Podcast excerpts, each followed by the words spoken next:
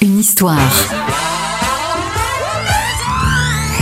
Les secrets et anecdotes de vos tubes préférés. Nous sommes en 1973, le bassiste Roger Glover se met en congé du groupe Deep Purple et entreprend l'écriture d'un opéra rock.